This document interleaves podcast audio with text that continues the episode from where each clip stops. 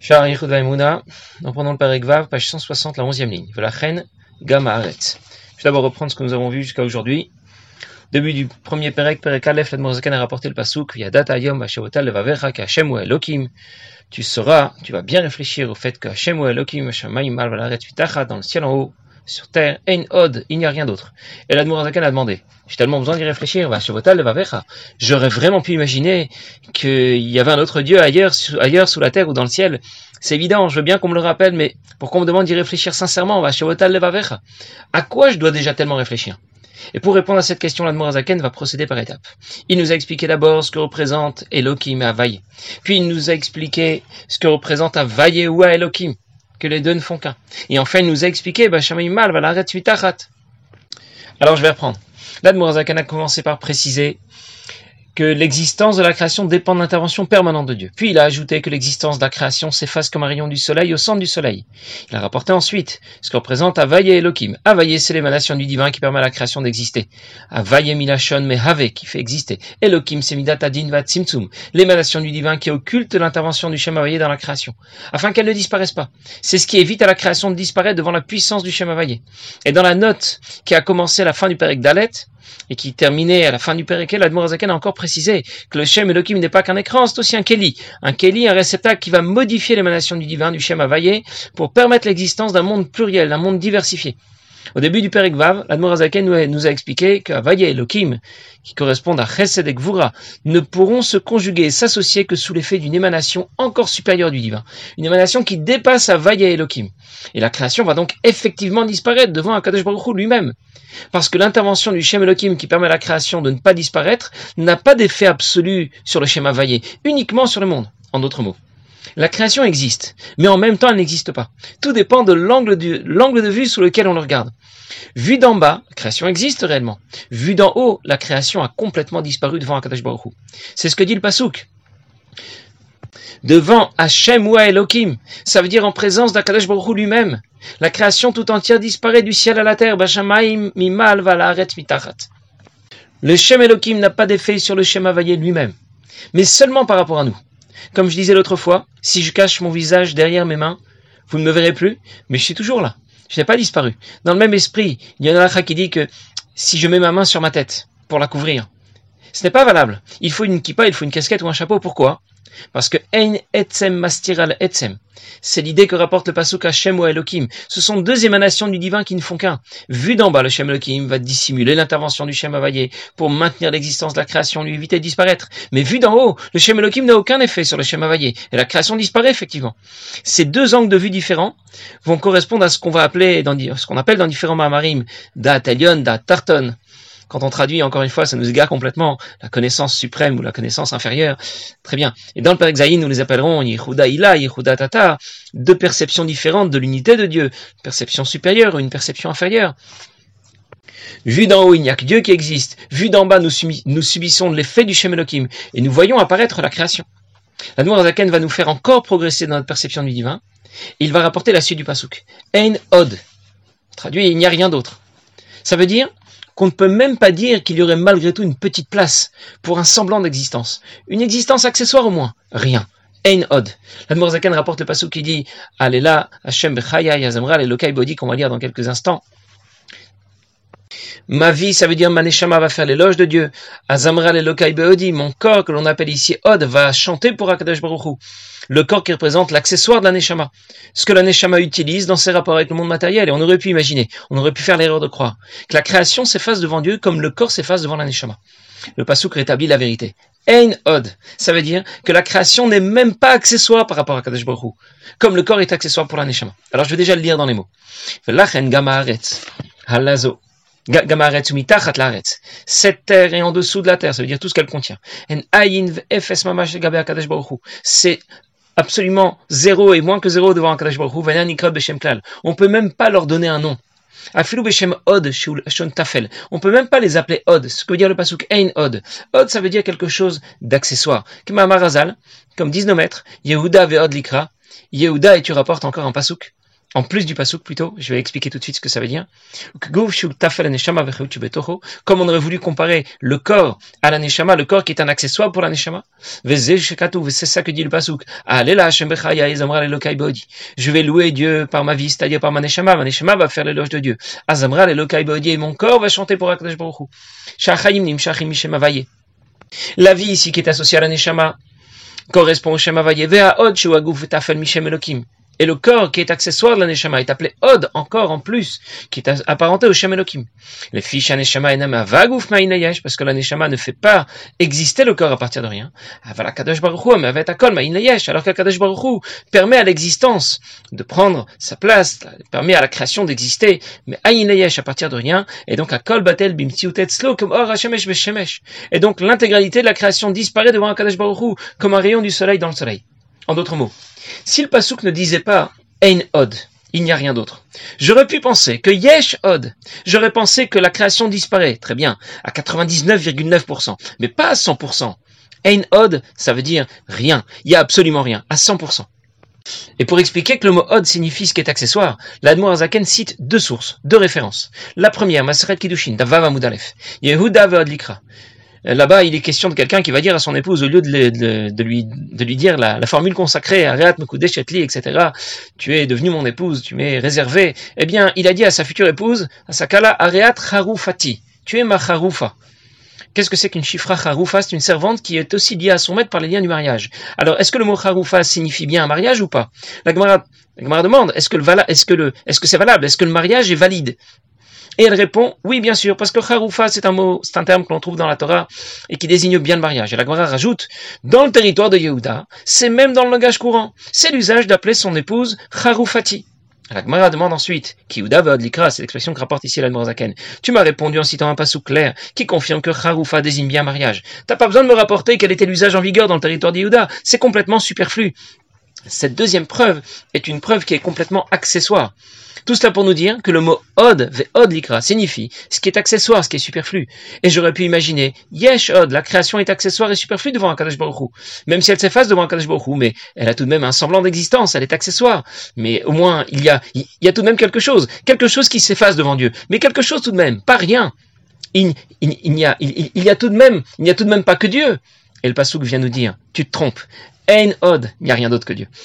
Je, récapitule. J'aurais pu croire que la création s'efface seulement devant un Kadesh Baruch comme un, comme, comme, un accessoire devant, devant, devant un Kadesh Baruch comme le corps devant la Neshama. Et on m'explique qu'en vérité, la création s'efface totalement devant un Baruch La deuxième source, la deuxième référence que rapporte la Zaken pour expliquer que le mot od signifie accessoire, c'est le passou qui dit Alela Hashem Bechaya que j'ai traduit déjà tout à l'heure.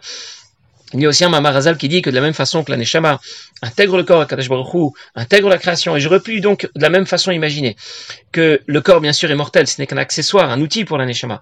De la même manière, la création sera un accessoire pour Akadosh Baruch Et la Noire, qu'elle nous explique, Ein Od, la création n'est même pas un accessoire par rapport à Kadosh Baruch Dans le pasuk, Alela Hashem Chayai, Elokai Beodi, la Neshama est appelée Chayai. Elle est ma vie. Ça veut dire qu'elle correspond au Shema Vaye. C'est elle qui apporte au corps sa vie, son animation. Le corps est appelé Odi. Pourquoi Od? Elle correspond au Shem Elohim. Elle, euh, correspond à ce qui est accessoire à la Neshama. Le Shem Elohim dissimule l'intervention du Shem Havayé dans la création, comme le corps qui va dissimuler la présence et l'intervention de. Mais il y a une grande différence entre le corps et la d'une part, et la création à Kadosh Baruch d'autre part. C'est que la ne permet pas au corps d'exister. La a été créé, le corps a été créé, et la a été intégré au corps. Tandis qu'Akadosh Baruch permet au monde d'exister. Il est à l'origine de son existence. Et c'est pour ça qu'on ne peut pas comparer la et le corps d'une part, et Akadosh Baruch et la création d'autre part. La n'a pas créé le corps, tandis que Dieu a bien créé le monde. Alors je récapitule avant de le reprendre dans les mots. La création disparaît littéralement devant Dieu. Akadosh Baruch observe la création comme quelque chose qui fait partie de lui-même, pas comme quelque chose qui lui serait, extérieur. Dans les mots, la reine et on comprend maintenant pourquoi le pasuk doit nous prévenir. C'est quelque chose, c'est une idée qui ne va pas passer toute seule. Il va falloir y réfléchir euh, sérieusement, sincèrement, profondément. Ne va pas imaginer que, la ciel, le, que le ciel est tout ce qu'il contient, la terre est tout ce qui s'y trouve. ont leur propre existence, une existence différente de celle de Yakadosh Baruch et qu'Akadosh Baruch intégrerait la création comme la Neshama intègre le corps. Et qu'il apporte la, vie, l'énergie dont ont besoin les végétaux et les astres pour se mouvoir, ou maniam ou nagam kirsono, et il, les dirige comme il le veut, comme Oshaneshama menia tagouf, kirsona, comme la neshama va diriger le corps et le conduire, dans, lui donner l'animation dont le corps a besoin. Ça veut dire qu'il ne faut pas croire que Dieu intègre le monde comme la neshama intègre le corps. Il ne faut pas imaginer que le monde est un accessoire pour Akadosh Baruch comme le corps est un accessoire pour la neshama. Le monde est en réalité complètement et intégralement effacé devant Dieu. Ein. Et on comprend que pour intégrer cette idée, il va falloir y réfléchir sérieusement. Va Parce que la création autour de nous crie et revendique son existence. Un jour, Rabbi Levitz Berdichov s'est adressé à Dieu et il lui a dit Ribono maître du monde, tu as placé le monde et tout ce qu'il contient, tout ce qui s'y trouve devant nos yeux, et toi tu t'es caché dans les livres. Si tu avais seulement pu faire le contraire, si tu avais mis le monde dans les livres, et si tu apparaissais devant nos yeux, ça aurait été tellement différent.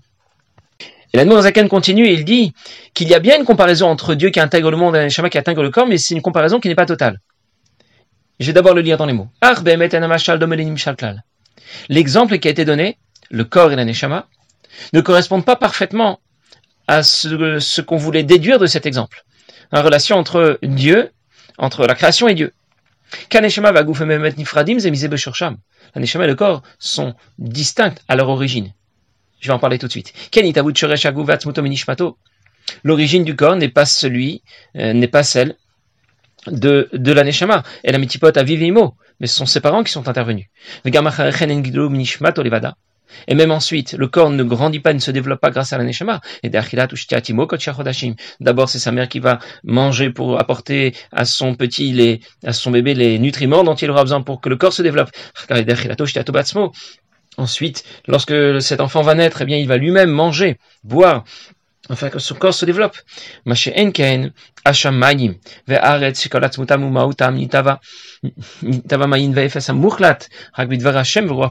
Alors que le ciel et la terre, dans leur existence, leur existence est complètement effacée. Il parle, le Zaken parle de Aïn Vefes Amurlat.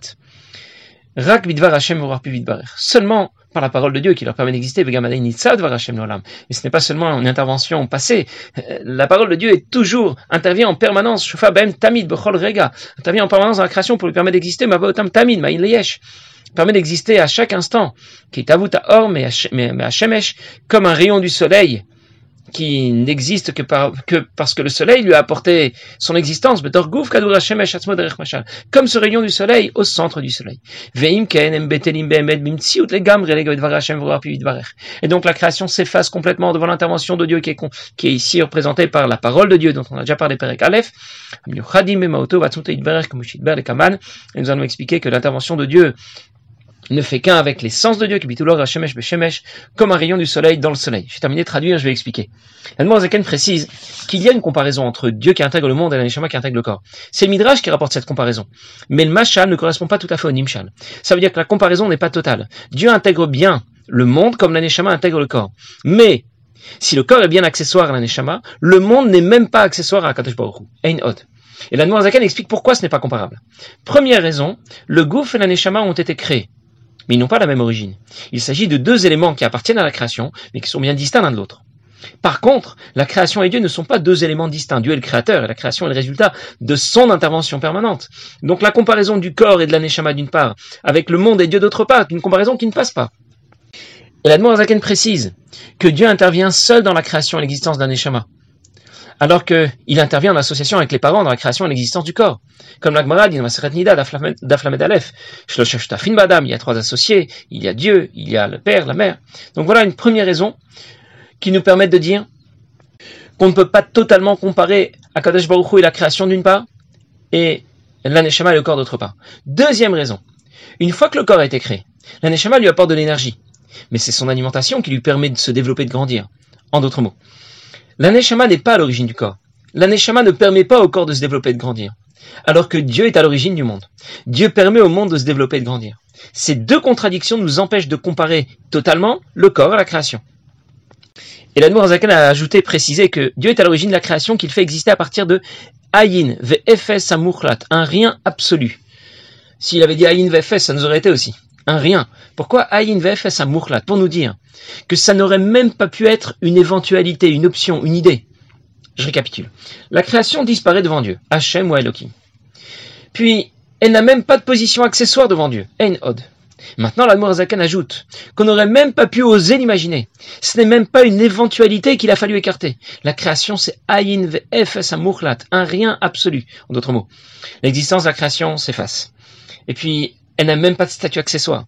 Mais Enfin, ce n'est même pas une idée envisageable. C'est ce qu'on appelle Aïn Vefes Amuklat. Avant que Dieu n'intervienne pour créer le monde, il n'y a que Dieu. L'existence de la création n'est même pas une idée qui aurait pu germer faire son chemin. Après que Dieu intervienne dans la création, il n'y a toujours que Dieu. Anya Hashem le Shaniti, je n'ai pas changé. Vu d'en haut, rien n'a changé. La création est toujours le même Aïn Vefes Amuklat, le rien absolu, comme si elle n'avait jamais été envisagée. En conclusion, la création est complètement annulée dans son existence. Betelim les gamre, comme disait ici la elle est complètement effacée dans son existence, comme un rayon du soleil qui est complètement annulé dans son existence au centre du soleil. Je ne dis pas qu'il n'y a pas de rayon. Je dis qu'au centre du soleil, je ne vais même pas l'appeler, c'est un rayon du soleil. La Zaken conclut, conclut Perek en disant c'est l'effet des Gvurot d'Akadosh Baruch qui vient dissimuler l'énergie que Dieu apporte à la création pour lui permettre d'exister, et qui font apparaître le ciel et la terre et tout ce qui s'y trouve comme indépendant de Dieu. Mais ce tzimtzum n'a d'impact que pour nous. Mais pour la création est complètement effacée devant Dieu, comme un rayon du soleil dont on ne considère même pas l'existence quand il est au centre du soleil. Les gvurot n'ont aucun effet sur Akadosh Baruch ne vont pas dissimuler Akadosh Baruch lui-même, qui est Nedvar Bifnatzmo. Pourquoi? Parce que les gvurot n'existent pas indépendamment de Dieu. Et là, Hashem ou Elohim, c'est lui-même, et donc on ne se cache pas derrière ses mains. Je vais reprendre tout de suite. Dieu fait en sorte qu'en même temps, la création et tout ce qu'elle contient soit betelim bimtsiut les gamre, complètement effacé, et en même temps que nous ne le ressentons pas. On a plutôt le sentiment que la création existe, indépendamment de Dieu. C'est la conséquence du tzimtzum, des gvurot. Mais ce tzimtzum n'a d'impact que sur nous. Il n'a aucun impact sur Akadosh Baruch. Parce qu'Hachem ou Elohim, comme j'ai dit tout à l'heure. On ne peut pas se cacher, euh, comme j'ai dit tout à l'heure, on ne peut pas se cacher derrière ses mains. Le Shem Elohim ne peut pas avoir d'impact sur Akadosh Baruch. Alors ici se termine le développement que faisait l'Admour Azakan au sujet du Pasouk. Yom, tu sauras, tu vas bien réfléchir que Hashem ou Elohim, en od, et il n'y a rien d'autre que lui. Et ce Pasouk, qu'on a traduit il y a quelques semaines, a pris maintenant un sens qui est complètement différent avec les explications que nous a données l'Admour Azakan. Si jusqu'à présent, nous avons surtout parlé du Shem Elohim, du Tzimtzum, eh bien, à partir du Pérec suivant, le Pérec Zayin, nous allons parler davantage du Shem Havaye. L'Admour Azakan va nous expliquer plus profondément comment intervient comment Dieu intervient dans la création pour lui permettre d'exister. Il va présenter deux notions qui, qui seront des notions fondamentales. Yehuda Ila et Tata, qui correspondent à deux perceptions différentes de l'unité de Dieu. L'unité de Dieu supérieure ou inférieure. Encore une fois, la traduction ne nous apporte pas grand chose. Ça veut dire qu'il y a une perception moins haute, qui est celle qui suit la sphère de Malchut, la perception la plus haute, qui est celle qui précède la sphère de Malchut. Mais ces deux perceptions ne sont pas absolument complètement distinctes. Nous allons parler d'un shilouv, d'une combinaison de ces deux perceptions différentes du divin. Alors naturellement, après avoir entendu tout ça, on peut se poser la question, mais à quel jeu on joue exactement? On nous a créés, bien, et finalement on n'existe pas, d'accord. Mais qu'est-ce qu'on veut de nous exactement? Dieu nous a créés dans un monde qui n'existe pas en réalité pour qu'on y pratique Torah Mitzot. Quel est le projet de Dieu dans, dans, dans, tout ce système? Et la réponse à cette question sera donnée justement à partir du Père Zayn, à partir du Père suivant, je vous le dis juste en deux mots, Dieu a souhaité régner sur un monde, sur la création, il fallait donc créer un monde qui ait effectivement l'impression l'impression d'exister, et dans lequel nous allons étudier la Torah et pratiquer les mitzvot. C'est justement en pratiquant Torah et mitzvot qu'on va se réaliser pleinement, qu'on va commencer à exister réellement. Mais nous verrons ça la prochaine fois, Bezrat Passez une bonne journée.